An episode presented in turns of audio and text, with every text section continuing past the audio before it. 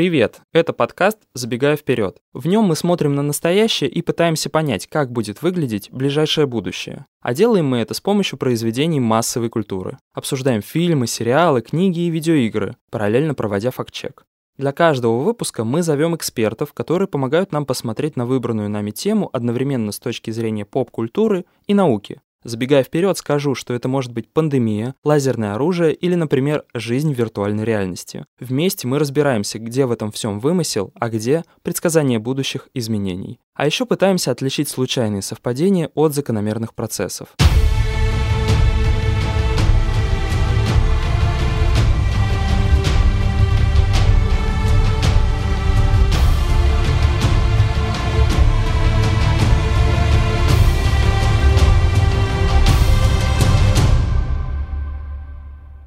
На банановой плантации в Гонконге грузовик сносит дерево, на котором сидит летучая мышь. Ее сородичи улетают прочь, а она возвращается, чтобы доесть кусок банана. После этого залетает в загон, где содержатся свиньи и выбрасывает его.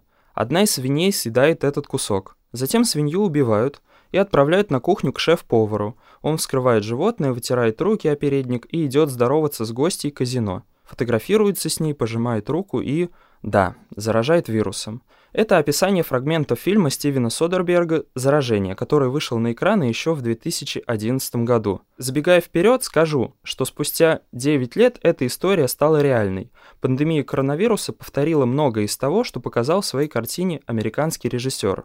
Это вызывает у меня очень серьезный вопрос. Могла ли поп-культура действительно предсказать появление COVID-19? Об этом мы порассуждаем с исследователем массовых коммуникаций, старшим преподавателем Департамента медиа Высшей школы экономики Оксаной Тимофеевой и Ириной Якутенко, молекулярным биологом и научным журналистом. Оксана, скажите, пожалуйста, можете ли вы вспомнить, когда впервые в массовой культуре возник э, образ эпидемии? Григорий, вопрос интересный, но давайте мы сначала определимся с тем, что такое массовая культура, потому что мы имеем дело с э, фактически всей человеческой историей, которая нам сейчас доступна, и то, что для древних греков было совершенно не массовым, а скорее чем-то элитарным, для нас уже становится вполне себе буднями. То есть и дети изучают в школе Илиаду и Одиссею, например, в которых, кстати, фигурировали эпидемии, а, и, соответственно, у нас есть доступ к различным картинам, к различным произведениям литературным более поздних периодов, а, то есть мы вооружены достаточно хорошо. Таким образом, э, словно говоря, можно сказать, что образ э, каких-то человеческих э, катастрофических проектов, он возник еще в античности, но при этом факт, что те произведения не были произведениями массовой культуры. А в тот период они не были произведениями массовой культуры, но для нас теперь уже фактически становятся. Вообще все это завязано на такой человеческий страх смерти. То есть мы все не хотим умирать, мы не понимаем, что будет после этого перехода, мы в каком-то состоянии живем, наше тело двигается, потом хоп, и мы как-то отключаемся. А, естественно, люди очень сильно беспокоились все времена вообще, что там дальше, и пытались на эту тему фантазировать. И как бы в первую очередь а, в соответственно, массовой культуре, которую мы сейчас можем считать массовой, а для кого-то в древнее время она была той самой элитарной, уникальной, фигурирует вот эта вот репрезентация наших страхов. Фактически фантазия о том, почему мы умираем, фантазия, как мы умираем, а, мы боимся различных а, опасностей, которые угрожают нашей жизни, и, естественно, мы пытаемся к этому как-то подготовиться. То есть, когда мы проговариваем проблему, в данном случае страх смерти, а, мы как будто слегка ее преодолеваем. Понятно, что мы все равно умрем, но как бы завтра-завтра, только не сегодня. Сегодня мы просто поговорим об этом и напишем какие-нибудь удивительные новые легенды. Там апокалипсис, вообще тема конца света, когда с человечеством очень-очень все плохо, а фигурировала у скандинавов, например, в мифах. И, а, по-моему, сейчас вполне себе валидный для всех а, термин Рагнарёк. Мы прекрасно с ним знакомы по, собственно, произведениям уже нашей с вами эпохи массовой культуры. Это спасибо фильмам Марвела. В первую очередь они, конечно, открыли и скандинавские мифы для широкой аудитории максимально. И, собственно, еще раз про это проговорили. Я так понимаю, что эти образы преимущественно античные, они дохристианские и в целом, наверное, дорелигиозные в том смысле, в котором мы употребляем это слово сейчас. А, опять очень много сомнений, очень много допущений, потому что а, религиозные любые представления, они существовали еще вот самые древние времена. То есть это и до а, античный мир люди верили в то, что а, идет дождь, и это, возможно, чьи-то а, злые силы, злой умысел, но если дождь идет вовремя, и он орошает какие-то посевы, то это милость а, и, в общем, непонятно кого. Соответственно, люди там приносили жертвы, как-то пытались это контролировать а, в силу своих возможностей. Но, а, конечно, все разговоры про эпидемии, про апокалипсисы различные самые а, по разным причинам, это как бы в первую очередь отсылка к нашим религиозным страхам. Как вы думаете, если приближаться к нашей современности, какие из э, произведений, которые сейчас уже в наше время точно мы можем назвать произведениями массовой культуры, наиболее полно отражают э, образ пандемии, образ эпидемии, э, который может угрожать человечеству в целом. Вначале вы сказали, что ваш подкаст про книги, про фильмы, про сериалы и, собственно, про видеоигры. В принципе, вот во всех этих а, кусочках мясовой культуры мы можем выделить а, какие-то ну, прототипы, можно сказать. Допустим, говорим о фильмах, и уже упомянутый а, фильм «Заражение» 2011 года.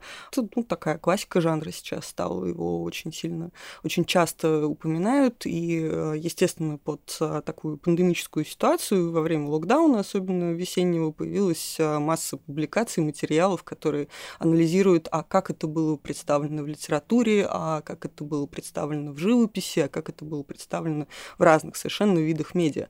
Соответственно, если мы говорим о, например, видеоиграх, скорее всего, а, там люди будут вспоминать э, имеющуюся на слуху сейчас Plug Incorporated, но это не совсем верно, потому что а, до этой самой игры существовала маленькая флеш-игрушечка, вот, которая которую, соответственно, люди тоже вполне себе увлеченно играли, и а, создатели а, Plug Inc., они, скажем так, вдохновлялись вот этой вот небольшой флеш-игрой. Они фактически ее развили, делали вполне себе качественную стратегию, которая, по-моему, по мнению американского центра по контролю за заболеваниями и их какому-то превенту, предотвращению, а, это, ну, такой вполне себе серьезный научный прототип. В конце 90-х, начале 2000-х появился а, канадский сериал Генезис, в котором, собственно, обыгрывалась а, лаборатория, сборная, скажем так, из а, самых классных, самых супер вообще квалифицированных специалистов в области там, вирусологии, иммунологии и так далее. Но вся там ситуация была, развивалась вообще в лаборатории и в путешествиях этих исследователей, ученых, которые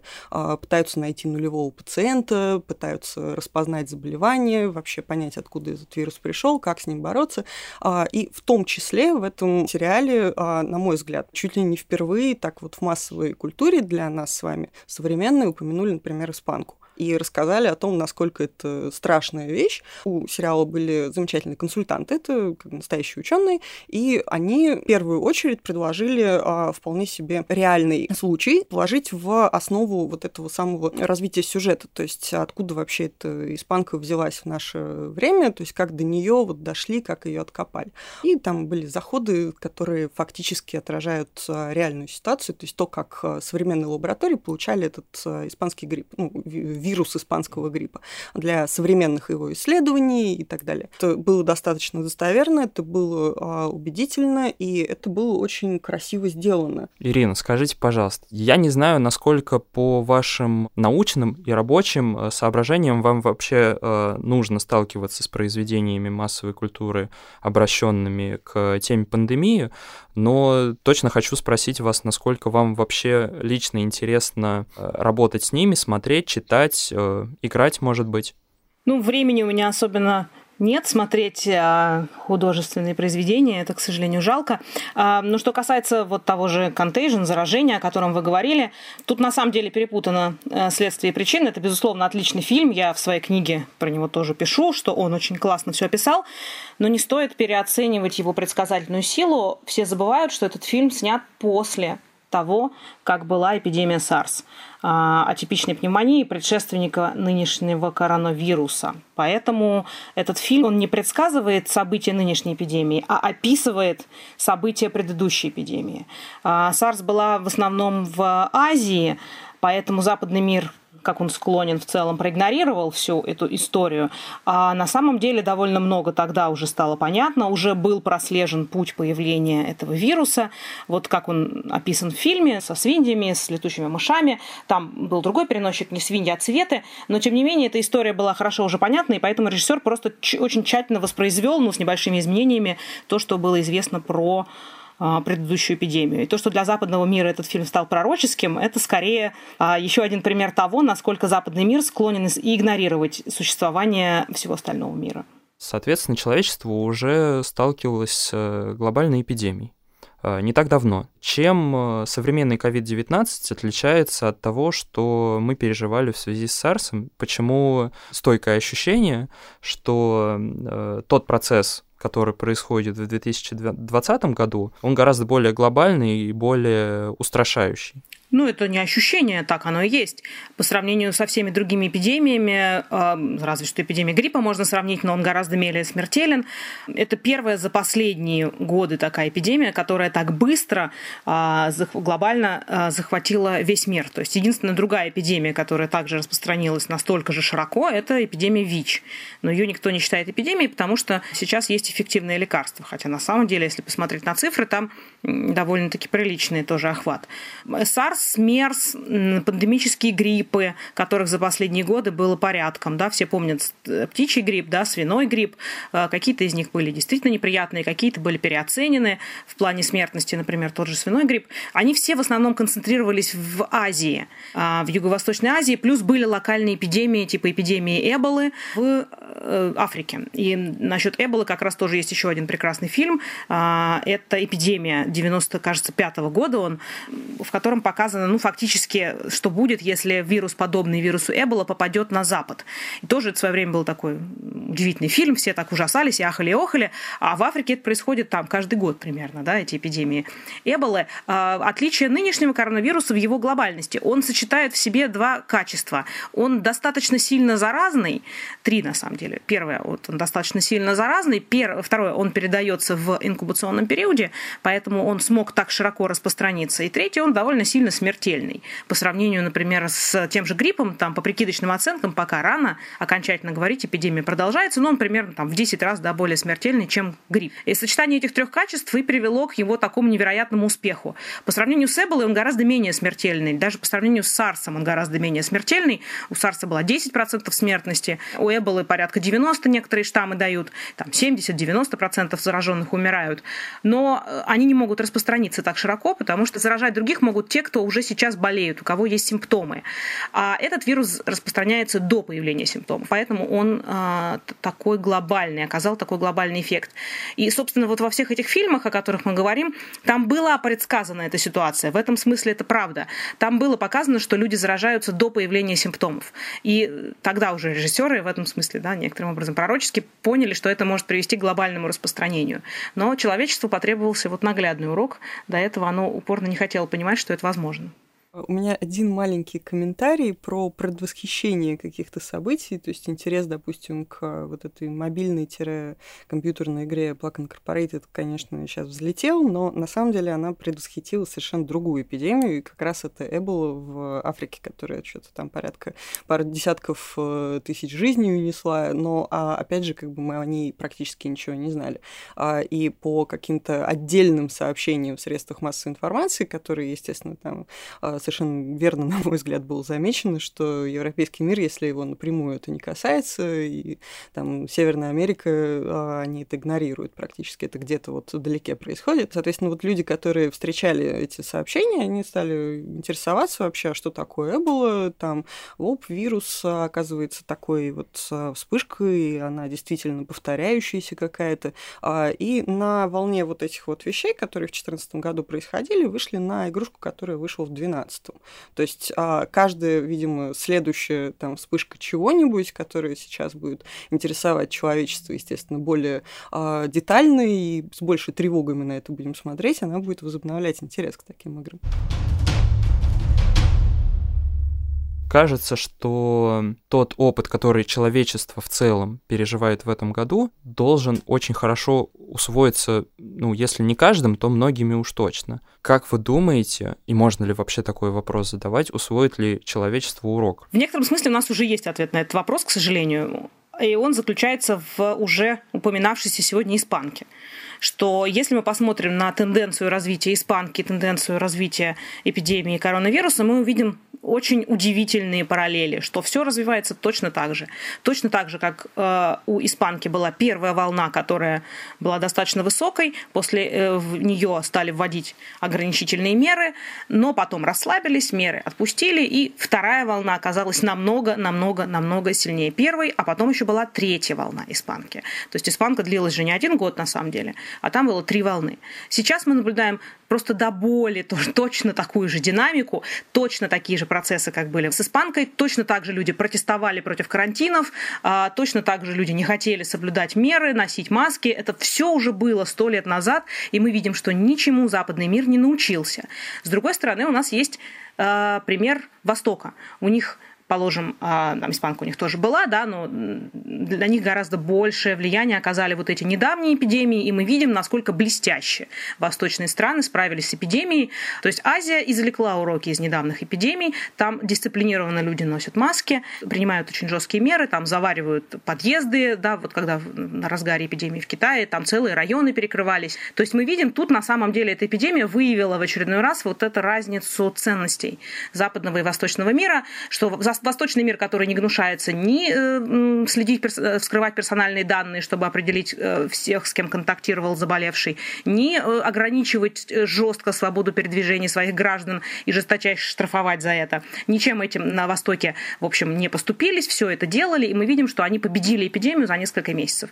С другой стороны, мы видим Запад, который ровно один в один повторил все то же самое, что было с испанкой. Мы видим вот это жутко развившееся движение антимасочников, ковид-диссидентов, которые протестуют и говорят, что там маска или запрет на массовые мероприятия ущемляет их свободу, и мы видим э, жутко нарастающую вторую волну, которая продолжает нарастать. Мы видим вновь закрывающуюся Европу, потому что по-другому это уже не остановить. Хотя мы видим, что в Азии можно было это остановить другими мерами. То есть э, ответы да и нет, что часть человечества извлекла уроки из предыдущих эпидемий, а часть нет. И э, та, которая не извлекла, это та самая западная часть, которая считает себя главенствующей в мире.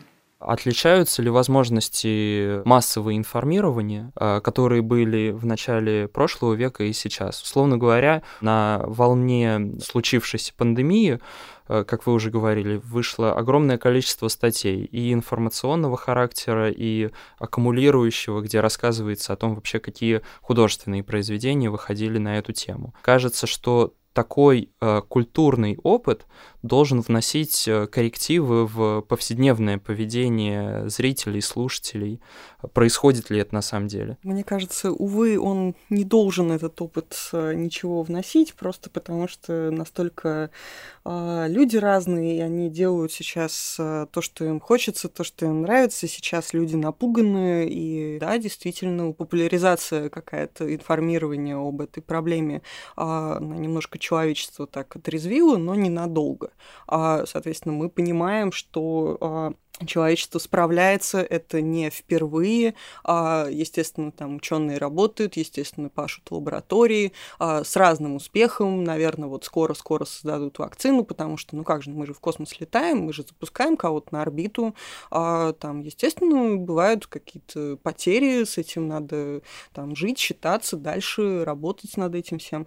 Пока человечество, на мой взгляд, ну, европейская цивилизация, в частности, те мои знакомые, которых я в Зуме наблюдаю периодически из э, Европы и а, из российских городов различных, а, они а, пребывают ну, в таком легком напряжении, но верят слишком сильно в нашу цивилизацию. Как правило, когда мы смотрим все-таки фильмы и любые другие фантазии на тему эпидемии или апокалипсиса, там по разным причинам, мы понимаем, что это фантазия. И как бы это нас приучило к тому, что, ну, даже если что-то случается, ну, в конце же будет хэппи-энд, а все равно изобретут вакцину. И вот в том а, фильме, который уже упоминался, «Заражение», собственно, одна из а, главных героинь, она а, погибла, собственно, не дождавшись этой самой вакцины. И мы видели, на мой взгляд, я не очень, не самый великий специалист, но, по-моему, нарушение протокола, когда, собственно, вирусолог испытывал вакцину на себе, просто вот самовольно ее взяв из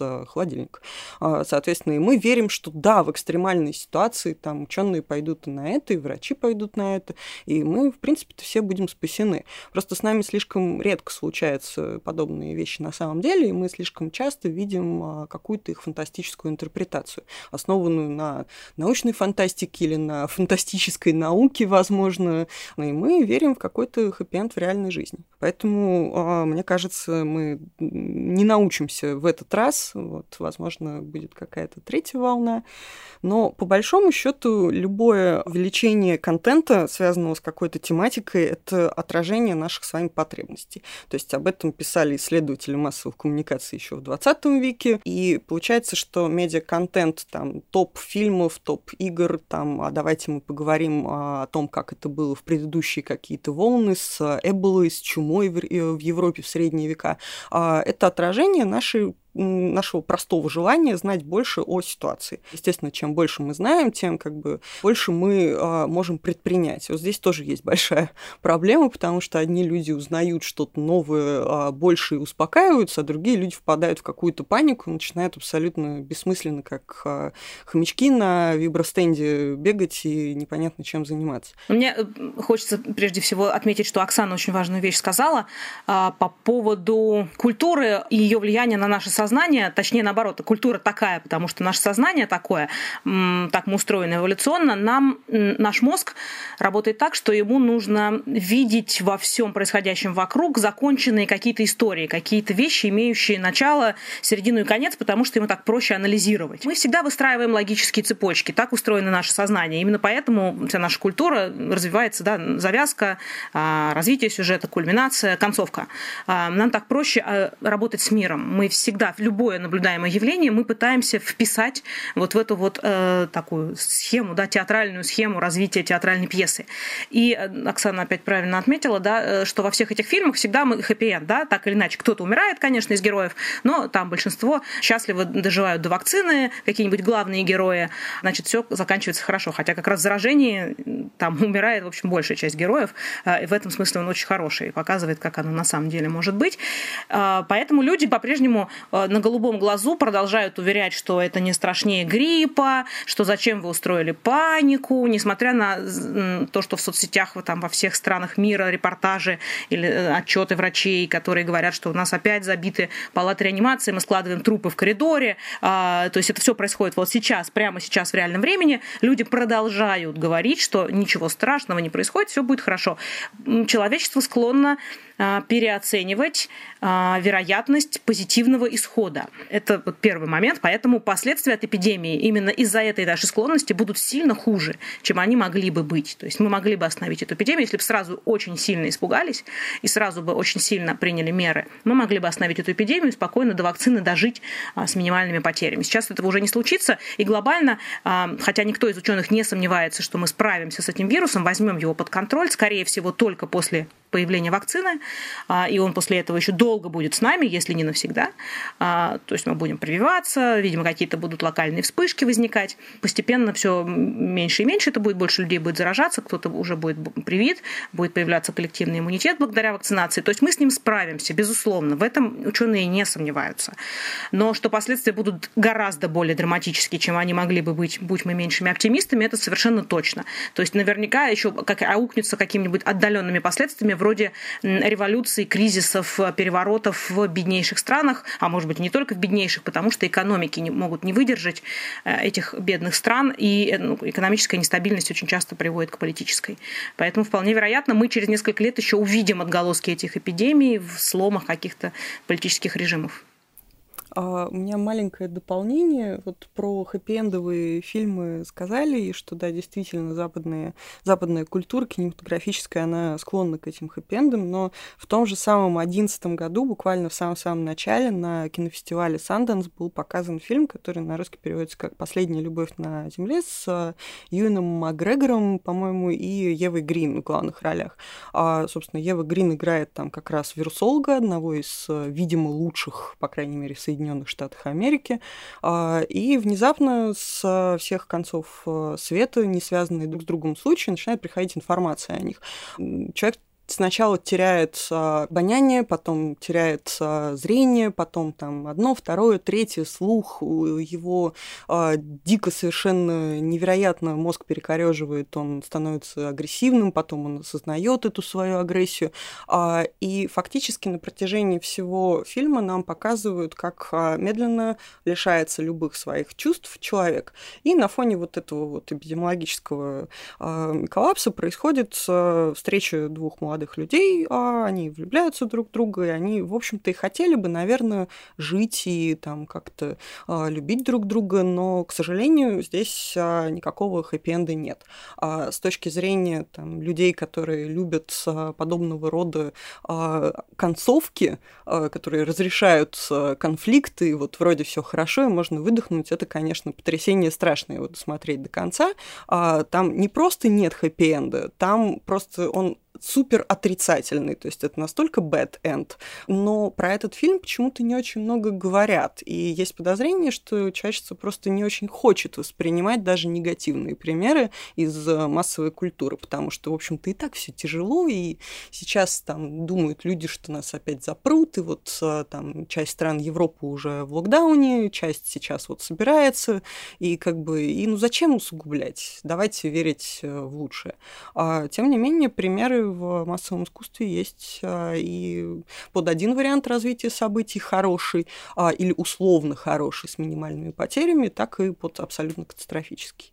Вообще мы сейчас сталкиваемся с тем, что происходят некие природные мутации, в рамках последствий которых мы сталкиваемся с большими проблемами для человечества. Но в произведениях поп-культуры есть примеры, когда человечество, в общем-то, само режет э, сук, на котором сидит. Есть примеры, когда некое подобное состояние человечество приводит э, грибки. Например, есть э, такая видеоигра, называется в русском переводе «Одни из нас», в оригинале «The Last of Us», а действие в ней происходит э, спустя 20 лет после глобальной пандемии, которая была вызвана грибком кордицепс.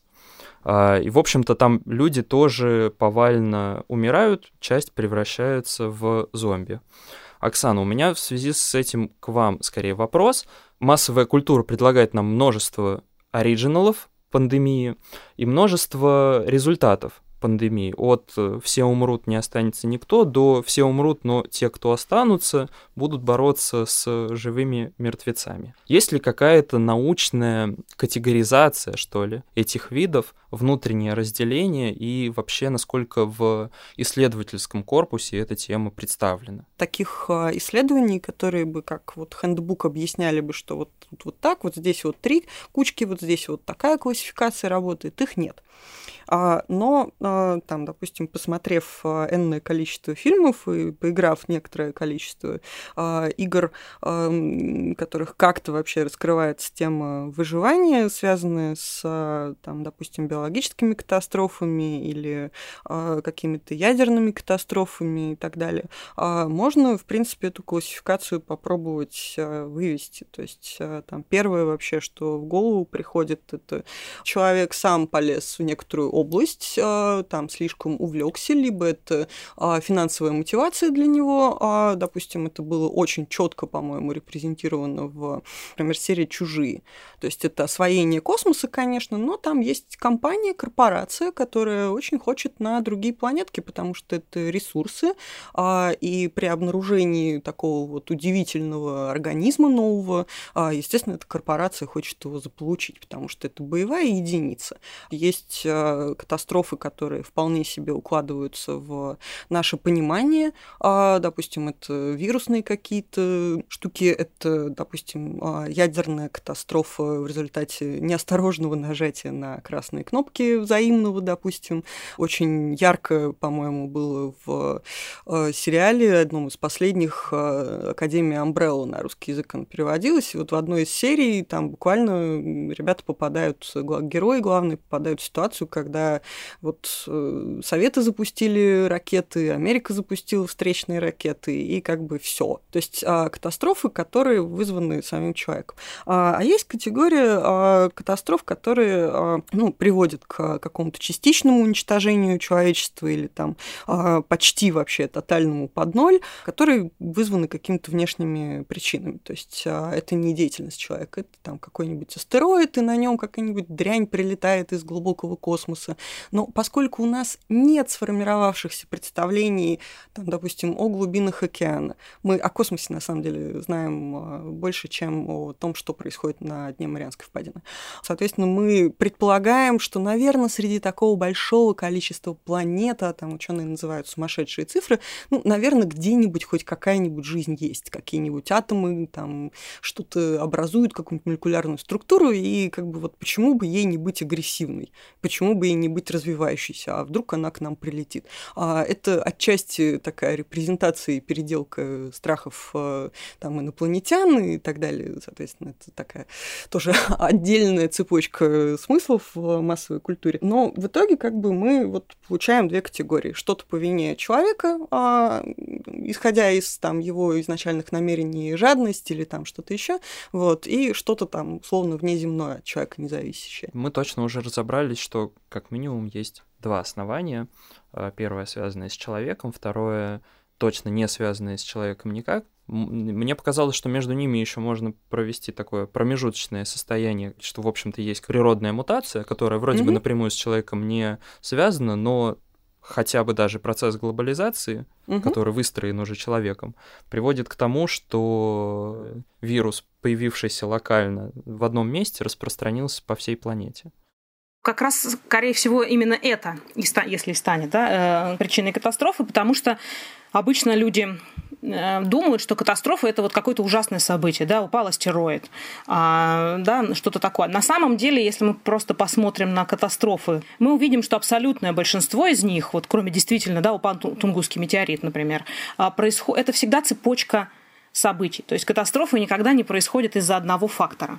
Это всегда сочетание нескольких неблагоприятных факторов, каждый из которых в отдельности не приводит к катастрофе, но когда они все просто в силу да, теории вероятности совпадают одновременно, катастрофы происходят. Это, например, хорошо видно, если почитать анализы авиакатастроф, что это никогда не один фактор. Ну, за исключением случаев, да, когда пилот сошел с ума и направил самолет в гору, но тут выясняется, что из-за законодательства он ходил к психиатру, но психиатр не рассказал работодателю о том, что у него проблемы. То есть мы видим, опять же, не один фактор. Поэтому, скорее всего, так и будет, что что-то произойдет. Ну, например, мы, собственно, в этой пандемии это видим, появится новый пандемический вирус, и вдруг выяснится, что так как наука финансируется, а в основном деньги выделяются на самые хайповые темы, которые обещают фармкомпаниям максимально быструю, ну и не только фармкомпаниям, прибыль, например, лекарства от рака. А в основном все деньги выделяются вот на подобного рода исследования, а исследования, например, простудных респираторных вирусов ведутся по остаточному принципу, потому что, да ну, ну простуда, кого она интересует, от нее никакого особого ущерба нету, а вылечить ее нельзя или нецелесообразно, люди не умирают, вот и не будем этим заниматься. И когда приходит пандемический простудный вирус, убивающий э, огромное количество стариков, э, мы вдруг оказываемся к нему совершенно не готовы, потому что до этого так сложилась, э, развелась цивилизация, что финансирование науки осуществляется вот так, как оно осуществляется, а мы не успеваем сделать вакцину, потому что у нас, с одной стороны, есть жесткие правила, а с другой стороны, опять же, недофинансирование, не хватает производства и так далее, и так далее. То есть наиболее вероятный сценарий ну, вряд ли апокалипсиса, но, по крайней мере, какой-то серьезной катастрофы будет именно такой, что случится какой-то природный фактор, а дальше из-за того, как построена цивилизация, того, как мы функционируем, а, у нас ничего не получится сделать. Ну, то есть это кажется таким наиболее потенциально реальным сценарием развития событий. А что до вариантов, в которых человечество создаст э, некую вакцину или лекарство, которое, в общем-то, вобьет последний гвоздь в крышку гроба? Насколько это вообще возможно? Да, это особенно эти разговоры активировались вот в связи с этим коронавирусом, что якобы его создали в лаборатории, и вот он оттуда сбежал, и всякие такие ужасы начались. Что можно сказать? Можно сказать только одно, что природа, она гораздо более хитроумна, э, потому что у нее гораздо больше ресурсов, чем у человечества. Что природа э, э, может экспериментировать на сотнях миллионов и миллиардов живых существ и выводить какие-то настолько хитроумные там вирусы и бактерии и все что угодно, что человечеству никогда за ней не угнаться, ну, просто в силу того, что у нас нету э, миллионов, миллиардов лет и миллиардов особей, на которых можно проводить эксперименты, в том числе жестокие, с э, вымиранием целых видов.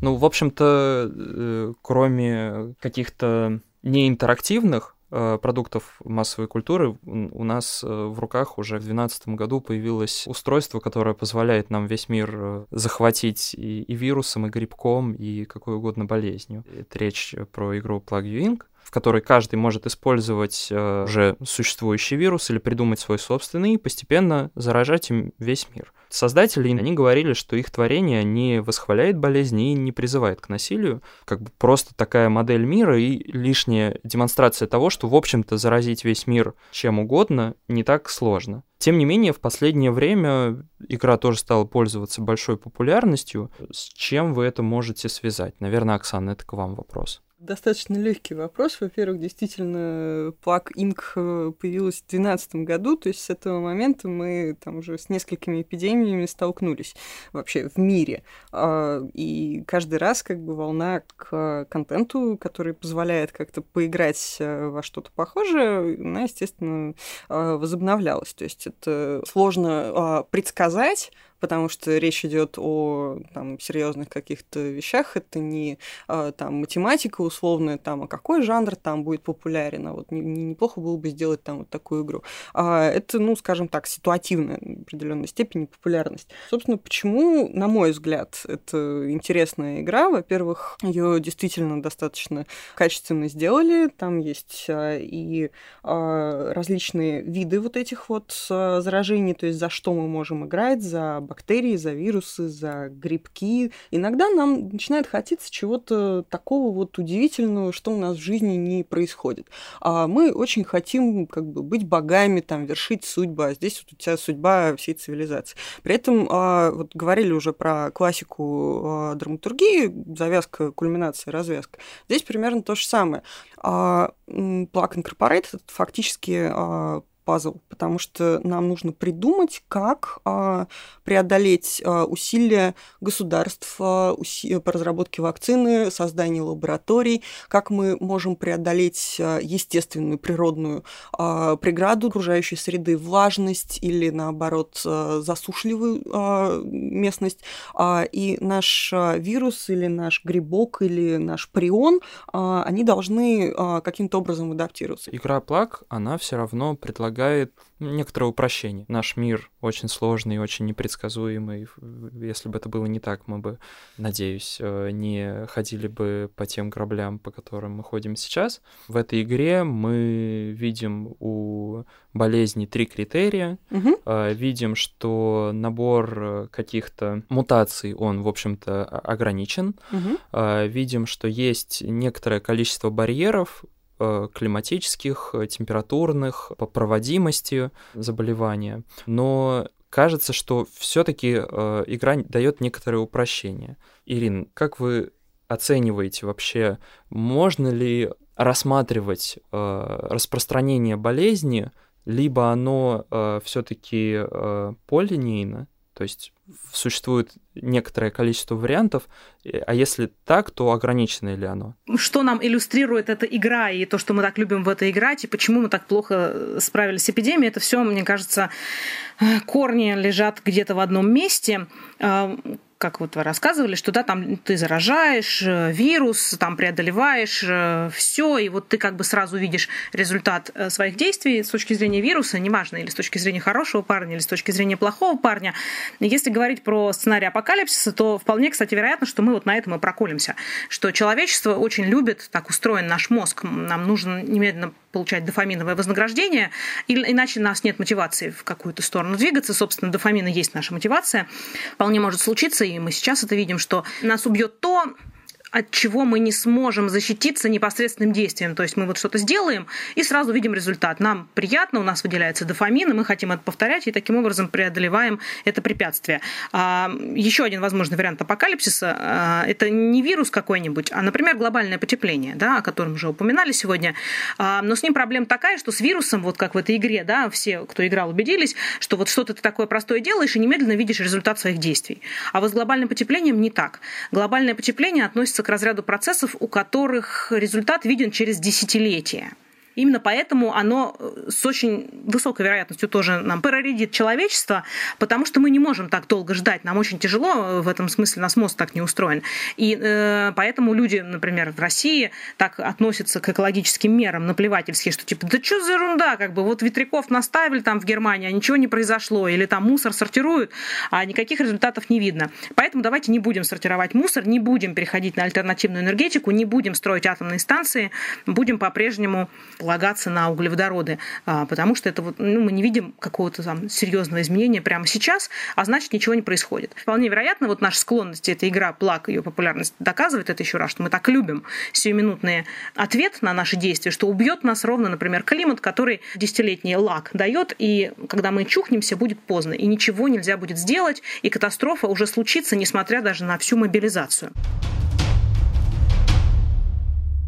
Интересно, как э, сейчас будут меняться привычки людей э, в реакции на случившуюся пандемию. Я, например, по своему опыту знаю, что какой-то такой максимально традиционный ритуал рукопожатия э, сейчас э, зачастую становится необязательным, чаще становится нежелательным, иногда вообще становится порицательным. И знаете ли вы какие-то еще примеры из какой-то повседневной нашей практики, которые уже изменились под э, влиянием событий этого года. Мы очень привыкли в своей жизни иметь э, какие-то удовольствия, какие-то активности а, за пределами квартиры. То есть мы не хотим сидеть неделю в замкнутом пространстве, но нас заставляют. И вот если помните, на начальных этапах а, локдауна а, выходило очень много всяких роликов, что ребята, там не отчаивайтесь, там нам нужно посидеть дома, мы этим спасаем жизнь. Соответственно, и максимально призывали или заниматься чем-то дома. Ну вот сиди, читай книгу, у тебя классная библиотека, проведи время дома. Очень сильно поднялся рынок видеоигр. Люди реально а, стали отпускать шутки в адрес геймеров а, из разряда там «вчера ты был какой-то странненький,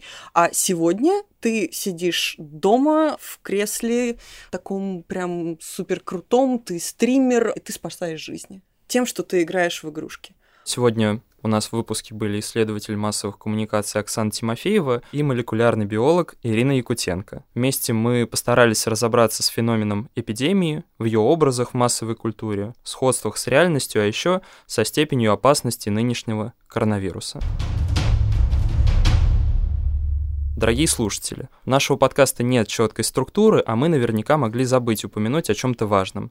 Поэтому мы очень ждем ваши предложения по фильмам, книгам и играм, которые нам нужно будет обсудить. Пишите, о чем хотите узнать побольше и кого из экспертов послушать нам на почту. Мы оставили ее в описании. Это был подкаст «Забегая вперед». Следите за выходом новых эпизодов в Apple Podcasts, CastBox, SoundCloud, Яндекс.Музыки, Google Podcasts, Spotify и ВК подкастах. До скорого!